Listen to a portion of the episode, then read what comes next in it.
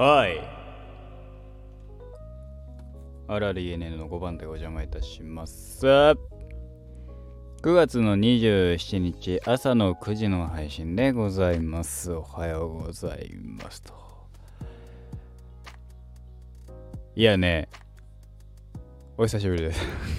相変わらず3日ぶりの更新でございます。昨日は完全に忘れてた。失礼。はい。っていうことでですね、えー、まあこの土日ね、まあいろいろあって喋りたいことたまりましたよ。まずは、まずはね、まずはですよ。えー、っと、前回の秋分の日の回で、だから本当にこれの前一個前の話で言ってましたけども、私、 Creepy Nuts、えー、武道館ライブ、無事、受かりましたたね。勝ちです。そして、えー私のお友達も受かったということですね、えーお友達と一緒に、えー行ってみたい、行きたいなと思っておりますので、よろしくお願いいたします。一緒に行くかどうかわかんないけどね、まあ現地で会うでしょう。いやー、嬉しいね、 Creepy Nuts。ねー、ライブですよ。武道館ですよ。いやー、すごいね。武道館ですって。武道館2度目ですよ。ね5周年ですよ。やっぱ武道館に立つってことは、あの、泣くんすかね、あの人は。まそんなことはさておきながら、ラジオとかもやりますけどね。はい。えー、そんな感じで、えー、っと、えー、私は現在進行形で、えー、サイバーパンクエッジランナーズを見てますよって話もしておりますが、この土日、まあ個人的にまあ一番よくやってたのは、スプラトゥーン 3! バンカープレスはい、です。これね、ちょっとかっこよく言いたいっていうお年頃だから許してほしいんだけど、そう。えースプラトゥーン3発売してからすぐですね、始まったフェス、えー無人島に行くなら何を持ってきたいというのを3択ございまして、それぞれの陣営になって戦って、えーと、えーまあ、いつも通りのスプラトゥーン塗りバトルを展開していくと。それの、えー投票、得票率、またマッチの勝率を加味して、えーそのや、なんだっけ、えー、かつ、かた、えっ、と、トータルの、えーポイント数で、えーど、どの陣営が勝ちかという話になりました。私はですね、武器、えー持っていくなら武器じゃねえや、道具を選択しました。はい。まあ、道具、食料、あと、ひつまぶし。てかえー正確には暇つぶしなんですけども、その3つがあって、まあ、一番包含してんのは道具じゃねという理由から道具にしましたね。ね、道具があれば、だって、指定がないわけだから、電子機器だって道具なわけですよ。ね、機械だって道具なわけですよ。車だって道具なわけですよ。ね、まあ、くるあの道具を持ってけばいい持ってけるのであればですよ。スイッチ作れるし PS4 だって作れるわけですよ。PS5 だって頑張れば作れるわけですよ。なんせ道具を道具があるわけだから。ね？したら暇つぶしとかねいらないわけですよ。作ればいいんだから。プラスアルファでしょ？ただ無人島に着いたら道具があるわけでしょ？船作れば船で出れんじゃねえかと。ただそこには食料が必要だと。食料にやっぱ取るには網だなんだっていうのは必要だけど、ねそそういうのを考えてまあ道具がいいんじゃねえと思って俺は道具でやっててであの、えーフェスのえー、と勝率とプラス貢献度という、えーマッチ中、え加算されるポイントの累計数での、えーおそらく勝敗もあったんだと思うんですけどそこもプラでそれとは別個で、えーゲージを貯めていって、えー誠のなんとか、えー誠の武器なんと武器ボーイとか武器ガールみたいな。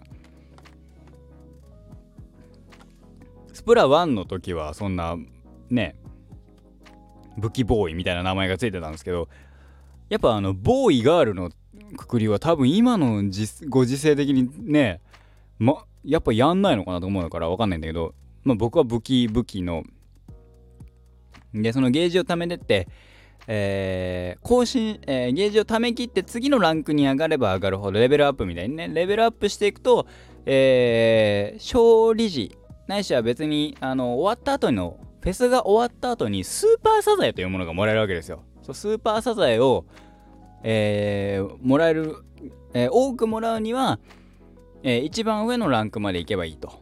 でそれが永遠のなんとかと、えー、で永遠プラス1とかそれを1周2周とすれば永遠プラス1プラス2プラス3ってついてくらしいんですけど永遠と永遠プラスいくつっていうのは報酬があんまり変わらないという話をね今回結果としてね、まあ、今後多分あの変わってくのかもしれないですけどとりあえず永遠プラス1で僕はフィニッシュで、えー、スーパーサザエは20、えー、勝利陣営にいたので僕は24個。えー、他の陣営の場合は3個マイナスの21個かなもらえたらしいですと。ねえ、いや久しぶりにスプラのフェスやりましたね。本当にスプラ1以来ですね、やったのは。スプラ1のさ、フェスってさ、結構いろいろあった気がすんだよね。一番最初のフェス何だったかな？ちょっと調べようか。スプラ1。スプラ1のフェス。一番最初の全、全16回やったんだ。第1回のフェス、あー、パン、朝食はパン派、ご飯派。えー、僕パン派でしたね。で、ゴリ負けした記憶があるわ。第2回、赤いキツネ緑の滝、覚えてるわ。第3回、ゴゴティー、ミルクティーとレモンティー。第4回から俺知らないな。多分ちゃんとやってないな。自分を例えならキリギリスもしくはアリと。漫才するならボケツッコミ。僕は多分ボケがいいな。でも多分あのツッコミに回る。えどっちが好き？片子。結構いろんなとことやってるんですね。コラボしつつみたいな感じでしたね。はい。真剣にやったのは多分タヌキとキツネ、赤いキツネ、緑のタヌキぐらいまでかな。レモンティー、ミルクティーは多分俺知ってたけどやってないんだよね。そこら辺になった時に俺も飽きてるから。いかにね。そんなもあって。で、それ以来なんで、本当に数、5、6年ぶりなんじゃないですか ?2015 年の6月13日だから、7年ぶり？とかですね。やりましたね。しかもその時は多分そんなに俺進めてないんだよ。永遠のまで行ってないですよ。スーパー、永遠の1個前ぐらいかな。スーパーなんとかで俺貯めてんだよね。多分だけど。めんどくさくて2時間ぐらいしかやってないからね。今回だって結局、結局、6時間ぐらいはやってたからね。うん。あの6時間8時間ぐらいやったからねフェスだけで。永遠プラス1まで行く持ってくのに。まあそんなのもやってやってましたけども。それもあってまあスーパーサイズで24個ゲットできましたと。ぐらいですかね。もう喋る内容はもうこれで終わりです。何があったか本当にそれだけです。あと友達とあの友達っていうか先輩と今はねスターリューバレーをやり始めましてね。スターリューバレーおもろいなっていう話もあるんだけど。ねえ。もう性格が出るというね。ねえまあそんな話でございますと。いやーねだからいろいろ話も進んでおりますけども。ねえまあやっぱ一番大きいニュースは Creepy Nuts のライブに当たったことですね。武道館ですからね。 Creepy Nuts のライブ自体行くのは初めてで初めてのライブが第、えー、5周年記念のライブと。しかも武道館だと。いや、運がいいのか悪いのか。まあ、運がいいことにしておきますけども。まあね、僕がさ、そこ、そあのそもそもね、ライブ好きだけど、あんまり行くっていう気になる人じゃないから、行きたいなーなんて思ってたりするんだけど、まあいいやーっつって。で、今回、ちょっと前にあのー、えー、東京ドームに行ったことがあったんですね、えー、8月かな。8月の頭の方に東京ドームに行くタイミングがありまして友達と会う時に。それがその時にそのライブの空気感に、ちょっと当てられたところはあるんですね。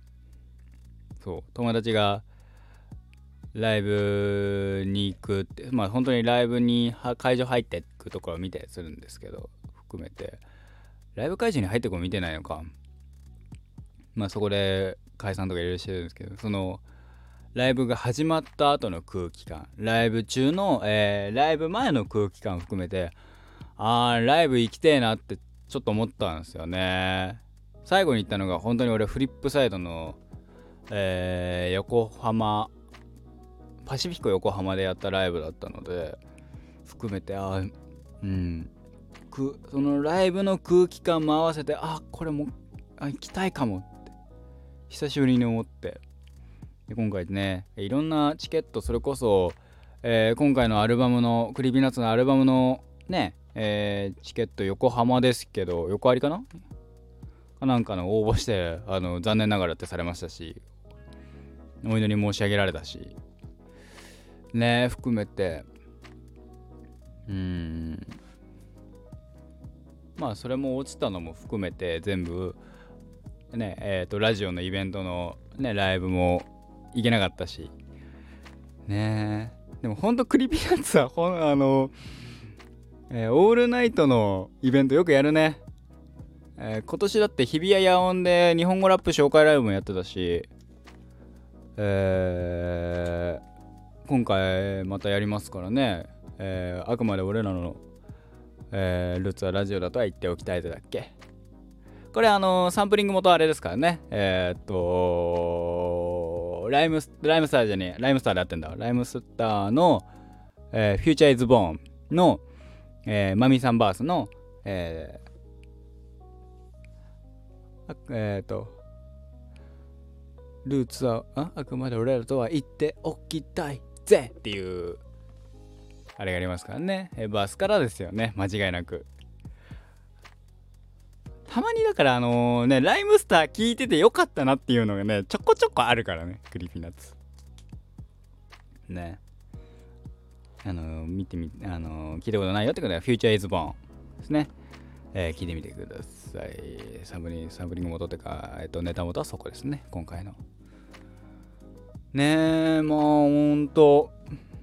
ライブですって。ただまあ行くのもまあ11月ですから来月頭ですからね。まだ1ヶ月ちょいやりますから。そうあとねプラス9月も後半もうあと数日で10月ですからね。秋ですね。本格的に秋になりましたね。まあ本当に寝やすい。涼しい。素晴らしい。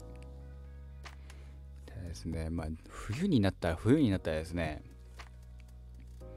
僕別にあの羽毛布団で寝るとかいう、まあ、羽毛布団持ってるけど羽毛布団出さないのでただただ寒い思いをするというまあ謎文化あるんですけどね。はい。それはそれでね大変だし朝起きるの大変になるからやめてほしいんだけど。うん。ね。なんだろうね。うん。あそうそうそうそうそうそう。こう喋るのはあれかと思いますけども、えっ、ー、と、最近ね、夜更かしの歌の、なずなちゃん、七草ななずなちゃんのコスをしまして、あのね、ちょっと動画撮ってみたのよ。あの、TikTok でね。